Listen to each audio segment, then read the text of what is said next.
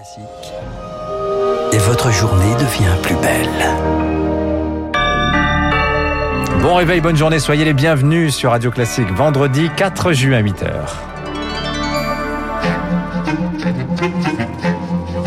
– 6h30, 9h, la matinale de Radio Classique avec Dimitri Pavlenko. À la une ce matin, c'est l'arme la plus efficace pour suivre l'évolution des variants du Covid, le séquençage, un outil qui reste encore trop limité en France. Les explications dans cette édition. Une panne rarissime, elle pourrait être à l'origine de quatre décès ce matin. Les questions subsistent après la défaillance du réseau Orange. Et puis des moustiques génétiquement modifiés pour lutter contre la dengue ou le virus Zika. C'est le projet de scientifiques américains. Radio classique. À la une ce matin, Charlotte de Rouen, la progression de l'épidémie de Covid-19, elle interpelle en région Nouvelle-Aquitaine. Oui, le taux d'incidence remonte depuis le début de la semaine et un cas de variant indien a même été détecté hier à Dax. Ce variant est plus transmissible. Hein. Une seule dose de vaccin ne protège en plus qu'à 30% de cette forme du virus. Alors pour s'en prémunir, les médecins le répètent, il faut bien sûr respecter les gestes barrières, c'est le meilleur moyen, mais surtout mettre l'accent sur le séquençage, car pour le moment impossible de dire combien de personnes ont été infectées par ce variant dans l'Hexagone. Et c'est bien là le problème, Rémi Pfister. Seulement 3000 échantillons sont séquencés par semaine sur tout le territoire. C'est 500 de moins qu'il y a 15 jours. Un paradoxe pour le généticien Philippe Frogel, car c'est justement maintenant qu'il faut savoir quel variant circule dans la population. Aujourd'hui, on est en train de déconfiner euh, le pays, euh, mais il faut le faire les yeux grands ouverts et savoir exactement ce qui se passe. Euh, le corps médical, les Français n'ont absolument aucune idée de la situation des variants. Quand on sait qu'à Dax, où il y a une augmentation inquiétante euh, il a été annoncé un cas indien de quelqu'un qui n'avait absolument aucun rapport avec l'Inde. Il a fallu un mois pour que le diagnostic soit fait. C'est totalement irresponsable. Mettre en quarantaine les voyageurs en provenance de pays à risque, cela ne suffira pas à contrôler les nouveaux variants, car avec encore 9000 contaminations par jour, ils peuvent déjà circuler à bas bruit. Depuis l'apparition de l'Indien sur son sol, le Royaume-Uni, lui, a justement décidé de le dénicher à tout prix. Grand moyen, ça veut dire euh, séquençage très large, dépistage de masse avec des autotests envoyés dans les familles, et c'est euh, de faire des cordons sanitaires autour des endroits où il y a beaucoup de variants indiens. Une stratégie que la France doit adopter avant le 9 juin et l'assouplissement des mesures, selon les scientifiques.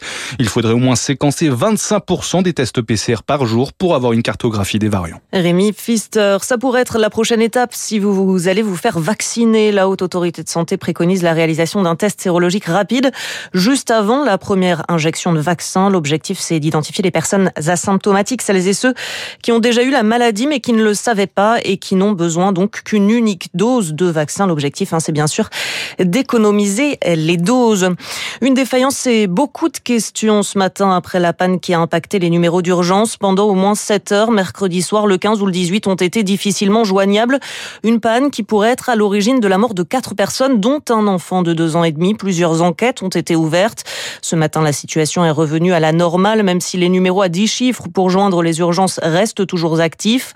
À l'origine de cette panne, une défaillance sur des matériels et des logiciels, selon le PDG d'Orange, Stéphane Richard, qui s'en est expliqué lors de sa convocation au ministère de l'Intérieur hier.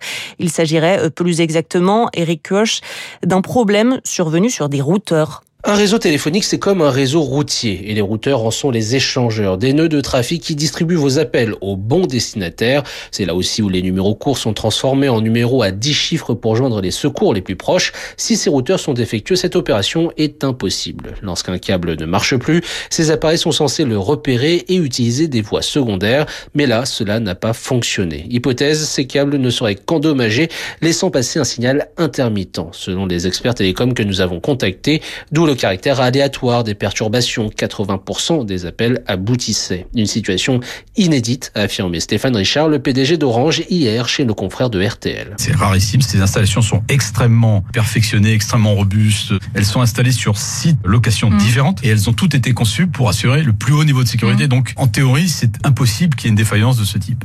Mais alors, comment expliquer, Eric, que ça ait eu autant d'impact euh, sur les lignes de services de secours? Alors, Orange, c'est l'ancien opérateur public France Télécom. Pompiers, policiers et SAMU l'ont donc historiquement privilégié depuis des décennies. Un partenariat qui risque d'être écorné par cette panne. Orange risque des sanctions financières au cas où l'audit réclamé par le gouvernement montrerait des manquements sur la sécurité de ses installations. De son côté, l'opérateur a lui-même lancé une enquête interne pour comprendre d'où vient cette défaillance. Précision signée Eric Cuoche. 8h05. La France suspend ses opérations militaires conjointes avec l'armée malienne. Une décision liée à la situation politique en cours au Mali. Le président et le premier ministre intérimaire ont été contraints de démissionner la semaine dernière après avoir été arrêtés par l'armée malienne.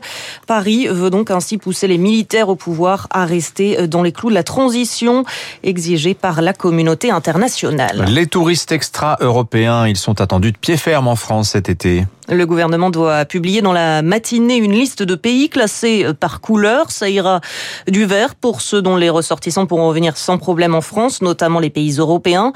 Au rouge, pour eux, notre frontière restera fermée. Les touristes américains, notamment, pourraient être de nouveau autorisés à séjourner sur notre sol. Et ils sont plus qu'impatients, comme le constate Anne-Laure Tunser, la directrice d'Atout France aux États-Unis, l'agence de promotion de la destination France. Vous savez que beaucoup ont déjà leur réservation, donc ils espèrent pouvoir venir euh, à partir du 9 juin. L'intérêt pour la France n'a pas diminué, bien au contraire. La demande est forte et avec des projets de séjour dans un futur très proche. On parle de juin, on parle de juillet, on parle d'août. Alors que nous attendions ces réservations plutôt à l'automne. Nous avons euh, échangé avec notre compagnie nationale Air France qui euh, est assez impressionnée par les courts délais de réservation. Alors bien sûr Paris, hein, c'est la destination phare pour ces voyageurs américains. Ceci étant dit, nous recevons beaucoup de demandes pour la Côte d'Azur, la destination Provence. Euh, l'impatience, c'est bien réel. La directrice d'Atout France aux États-Unis, l'agence de promotion de la France. Alors, qui dit été, dit aussi Charlotte moustique.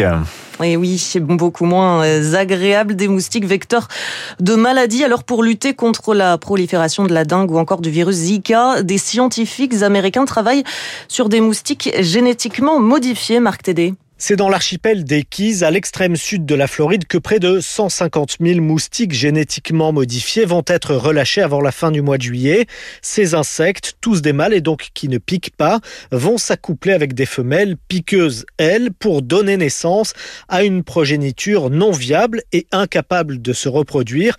Voilà qui devrait permettre de réduire sur la zone traitée 80 à 95% de l'espèce ciblée, en l'occurrence le moustique Aedes aegyptis. Le tout sans les inconvénients des pesticides, explique Éric Marois, chercheur à l'Institut de biologie moléculaire et cellulaire de l'Université de Strasbourg. C'est une technique très ciblée sur une espèce de moustique qui n'aura pas d'effet néfaste sur le reste de l'écosystème. Et il n'y aura pas de pollution des eaux avec un, insecticide. On a euh, une technique moins toxique, plus propre pour l'environnement. D'autant que l'utilisation massive des pesticides a rendu les moustiques bien plus résistants à ces produits.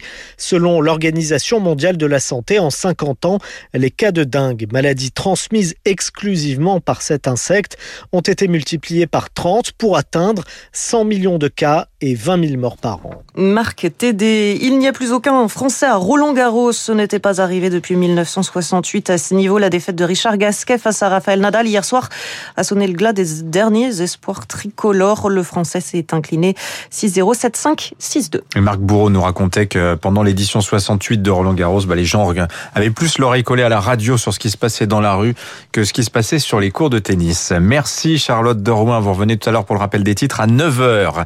Dans un instant, l'édito politique de Guillaume Tabar. Emmanuel Macron est-il en campagne ou pas? Ça n'est pas très clair. On va voir cela. Et puis, le professeur Eric Com est avec nous ce matin pour son livre sur la maladie de Lyme, réalité ou imposture.